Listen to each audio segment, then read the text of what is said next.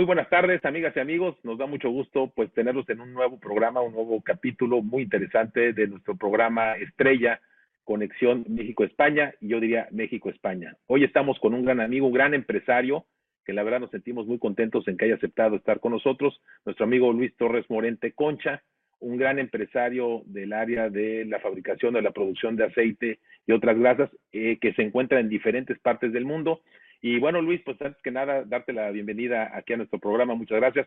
Gracias en nombre de todo el equipo de Telered México. Bueno, pues muchas gracias a vosotros por la invitación y sobre todo por esta cariñosa presentación.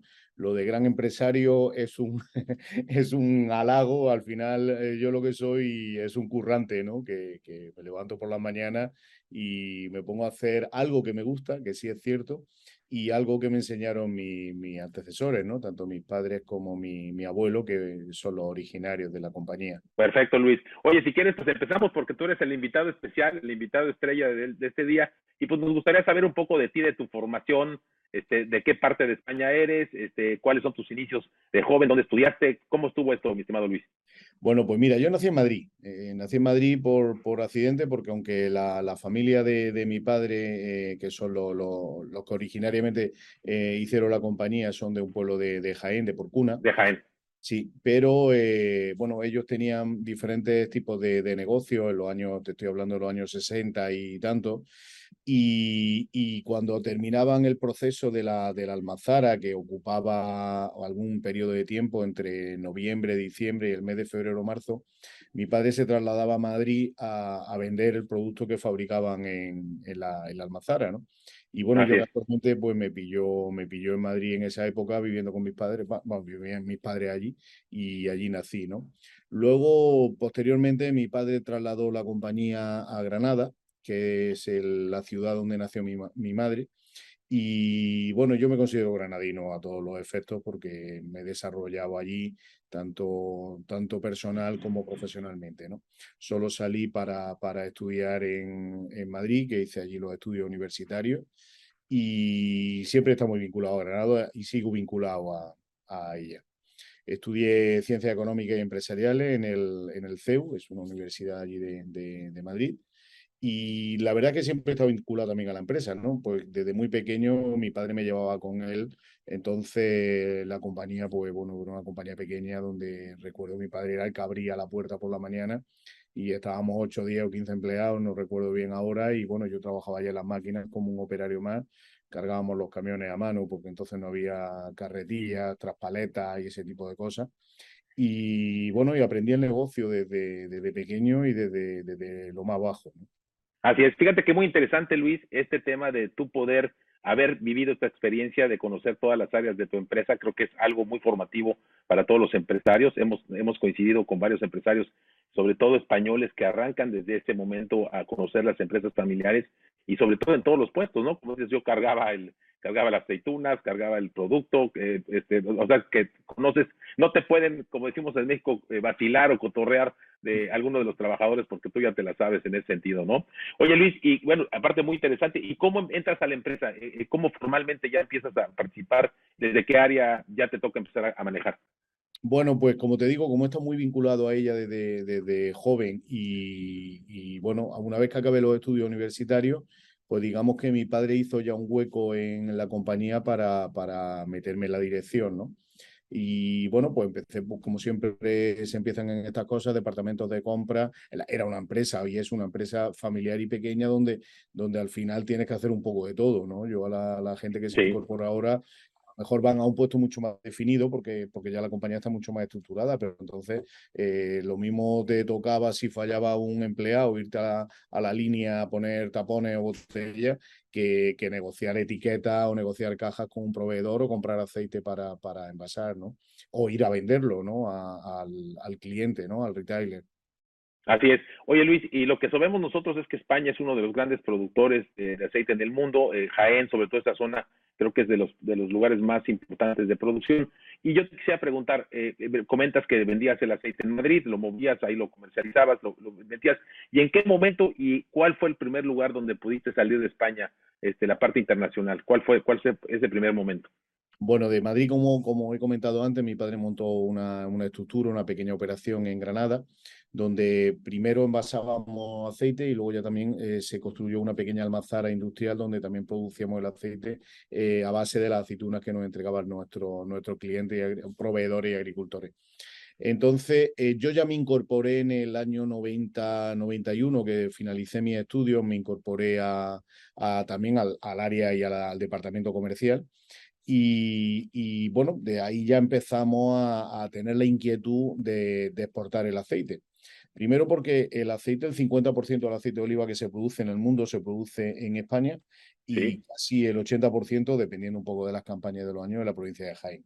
Y nosotros estábamos ahí, ¿no? Granada, Jaén, Córdoba y Sevilla, está todo, está todo junto, ¿no?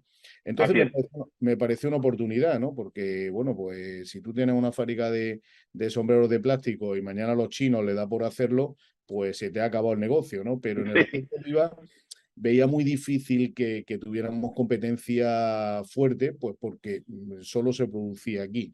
Eh, y más en esa época, ¿no? Entonces, pues bueno, iniciamos un proceso de empezar a visitar clientes y a trabajar la exportación y gracias a Dios, pues nos fue, nos fue bien y en ello nos encontramos ahora, ¿no? También es cierto que somos una compañía muy especializada en lo que se llama el private label, ¿no? Es decir, nosotros eh, lo que hacemos es fabricar el, el, aceite que se envasa bajo la marca de los grandes retailers a nivel mundial. Perfecto. Oye, Luis, ¿y qué, país es el primero que, exploras, el primer país donde van ustedes, empiezan a, mandar su producto? Pues mira, primero por cercanía fue Francia. Eh, Francia ya, ya tenía desarrollado en esa época eh, el, sector retail estaba relativamente concentrado, ¿no? Entonces estaban ya las grandes cadenas que luego se fueron desarrollando por todo el mundo. Hablo de Carrefour, de Auchan, de Casino, eh, Metro, todas estas cadenas eh, digamos, eran receptivas a, envasar bajo su propio eh, marca y ahí empezamos a trabajar. Luego de ahí ya nos extendimos al resto de Europa, a Holanda, a toda la zona de Escandinavia, Suecia, Finlandia, Noruega. Y bueno, prácticamente Europa lo, lo, tuvimos, lo tuvimos copado en 8 o 10 años y ya de ahí pues pegamos el salto a tanto a México, Estados Unidos como a la parte asiática con China y Japón.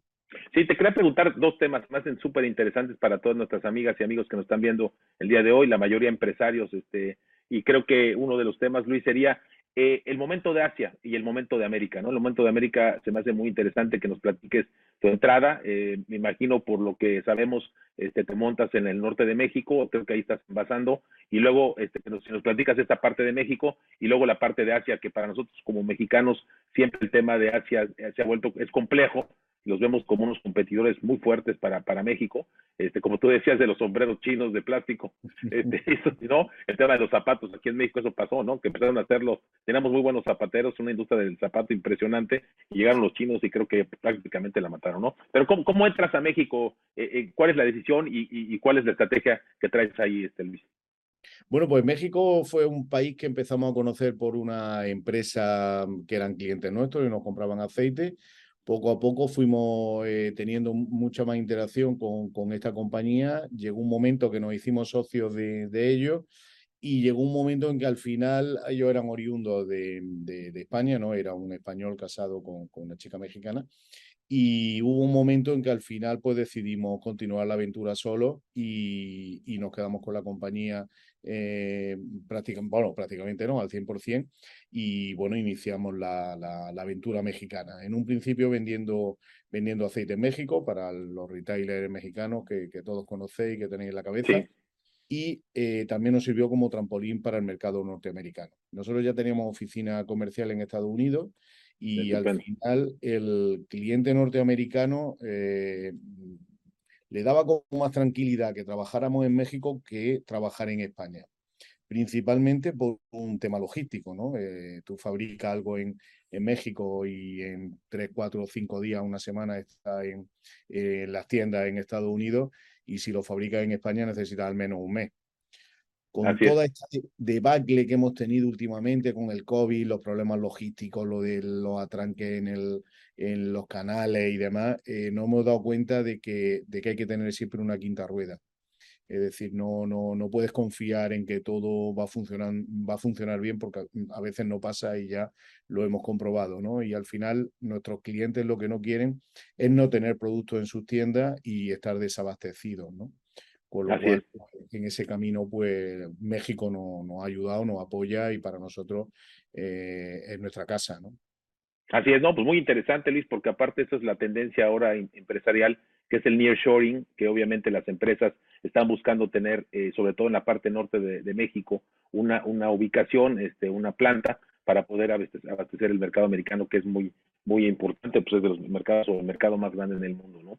Y, Luis, y te quisiera preguntar, ¿y cómo le hiciste para el tema de Asia? ¿Cómo, qué, qué, ¿Cuál fue la visión? ¿Cuál fue tu visión para, para entrar en Asia?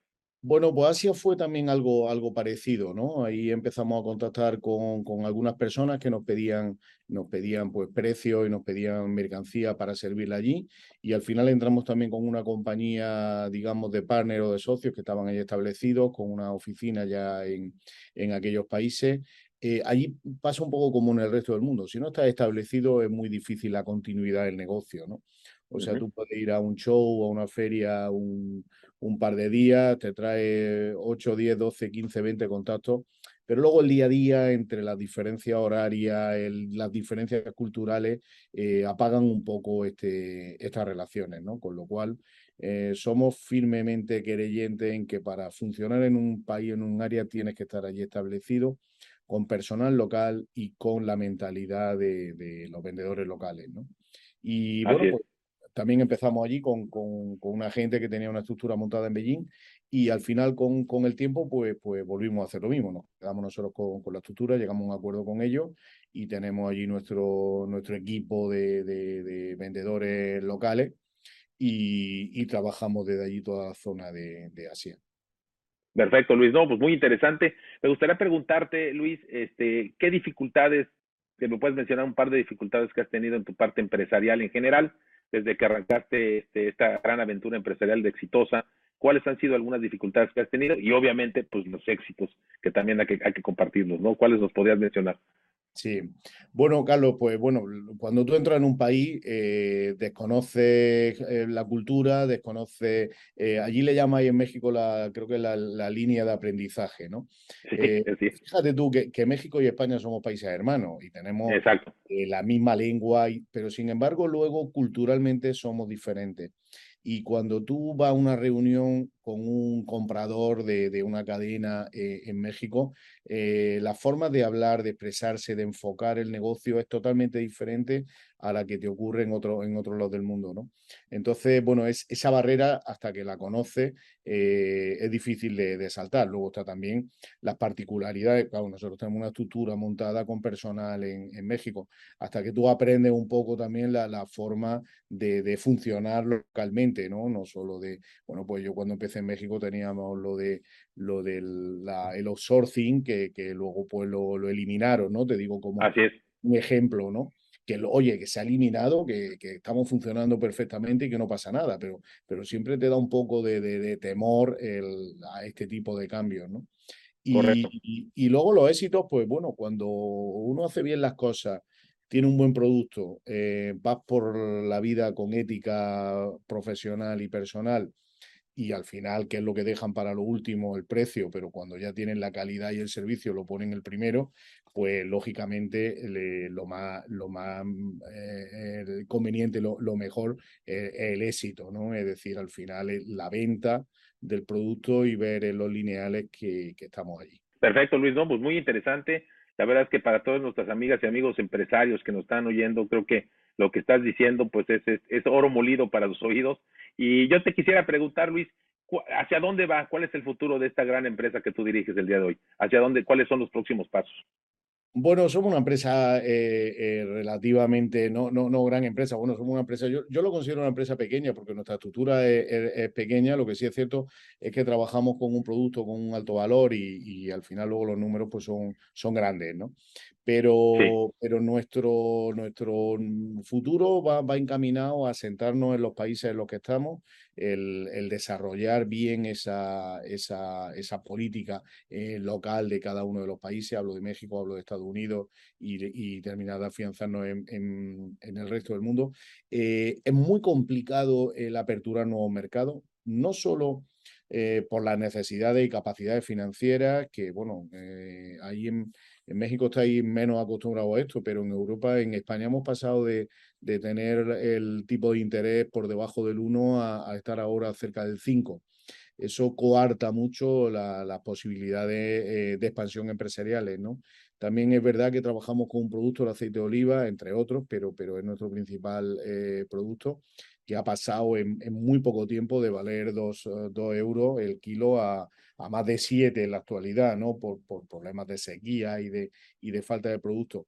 Es sí. decir, el crecimiento. Y luego hay otra, otra, otra cosa muy importante también, que es el equipo humano. ¿eh? El equipo humano, cada vez tenemos más dificultades para encontrar equipo humano y, y eso coarta también mucho lo, lo, la expansión, ¿no? Entonces, al final, oye, lo que queremos es eh, centrarnos en lo que, lo que tenemos, eh, crecer ahí y, y, de momento olvidarnos de nuevas aventuras, a menos que vengan hechas y que sean relativamente cómodas de acceso. Estupendo, Luis. Pues Luis, ya para terminar, me gustaría, como lo hacemos de costumbre aquí en, el, en nuestro programa de Conexión México-España, España-México, quisiera que dieras alguna, alguna recomendación, algún mensaje a todos los empresarios, obviamente españoles que quieren salir fuera de España, venirse pues a América, a México o, o alguna otra parte del mundo, y también a los empresarios mexicanos que están buscando también entrar en España. ¿Cuál sería tu recomendación como empresario que ya viviste esto y te la sabes muy bien? bueno, pues mira, a los que vienen, a los que vienen para, para América, eh, hay, hay, que tener paciencia, hay que tener paciencia, buscar a alguien de confianza, máxima confianza dentro del país, eso es, eso es imprescindible. Eh, yo creo que en Europa, no te voy a decir que se hacen las cosas más rápidas, se hacen de otra forma.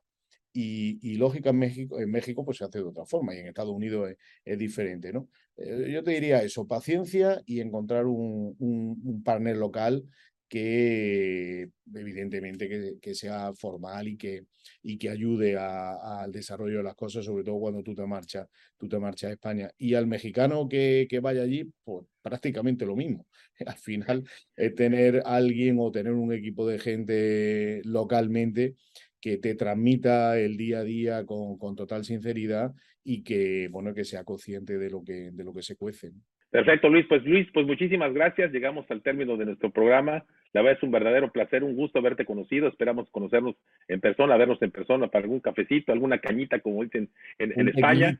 Un tequilita. Un tequilita, ándale, lo ponemos en la mesa. Y la verdad te agradecemos mucho y este y obviamente eh, Telered es tu casa y muchas gracias por tu tiempo, muchas gracias por tus mensajes y sobre todo por el conocimiento que le transmites a todas nuestras amigas y amigos empresarios que están con ese, ese gusto, esa necesidad de salir a otros países. Muchas gracias a ti, Carlos, y, y, a, y a todo tu equipo. Un placer. Perfecto, pues, pues, muchísimas gracias, muchas gracias a todas nuestras amigas y amigos que el día de hoy se, se conectan a ver este programa que va a estar obviamente en nuestro, nuestra plataforma telerednercos.com y obviamente en todas las redes sociales. Muchas gracias, nos despedimos con mucho gusto y los esperamos en el próximo programa de Conexión México-España, España-México. Muchas gracias y que tengan muy buena tarde.